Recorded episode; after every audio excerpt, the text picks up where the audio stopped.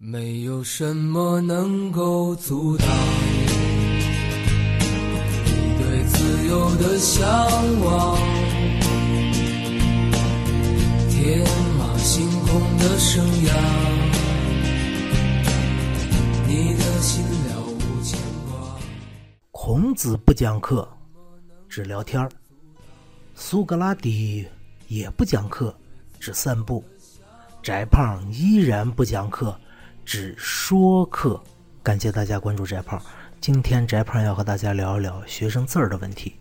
首先呢，有一个很有趣的事情，就是最近有个栏目吧，叫这个汉字听写大会，哎呦火的不得了，很多中学语文老师说，哎呀这个节目太好了啊，普及了中国的文化常识。但是翟胖要浇瓢冷水，为什么呢？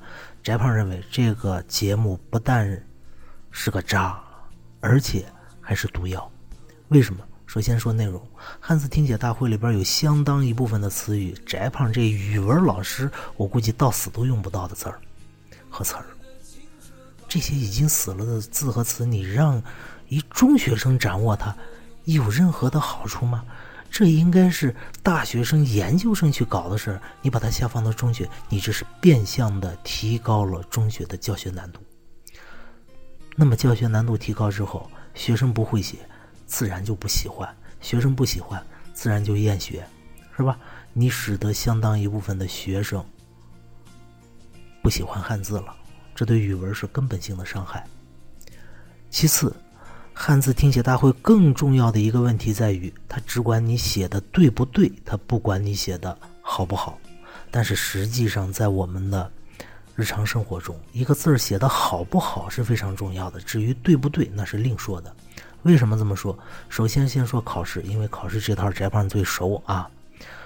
在我们的老师们的各种经验之中啊，在批卷子上有一条是百试百灵的，就你拿到这个卷子，一看这个卷子干净与否、工整与否，基本上这个学生的档次就能判断出来。为什么呢？很简单啊，他在那么紧张的时间内，他都能够写一笔好字儿的话，那证明这个孩子非常认真啊，非常细心啊，他怎么能不是一个成绩好的学生呢？这是其一，其二，即便在现在互联网时代了啊，大家之间都用微信啊、短信啊这种不需要你手写的交流工具了，但是在很多场合下，我们还是要手写的。例如，你手写一份材料，你来不及敲，或者你身边没这些了，或者一些很重要的资料，你这个上去一写你那大名儿，是吧？别人没见过你，但是一看你这个字儿，基本能判断你这个人什么档次。你那字儿难看的话，大家就不会认为你是个什么优秀的人呐。这是我们社会的一个普遍看法。那接下来还有个问题，就是翟胖有很多学生，他这个字儿啊，但是是为什么呢？翟胖最近见到了一个小学生，终于让翟胖知道了答案。很简单，在翟胖的学校门口有一个小学。那里的一个三年级的小学生啊，我们教师的子弟跟我说，他们现在学校里边给他们开了十一门课，这十一门课里边有国家指定教材的九门，这九门里边需要写作业的七门。好，各位试想，你现在是一个老师，你现在要给学生布置作业，你布置一个不用多啊，你就每一个作业你布置个三百字儿，不算多吧？您想七科三百字儿，那加起来是多少字儿？三七二十一，二千一百个字儿啊！这对一个小学生是什么样的负担？你要知道，高中的作文才八百字儿啊，这相当于几篇作文了？相当于三篇作文啊，相当了不得的事情。那么，我们的小学生最现实的做法是什么呢？那就是赶紧把这作业完了呀，要不然的话，家长不答应，不让睡觉，不让玩。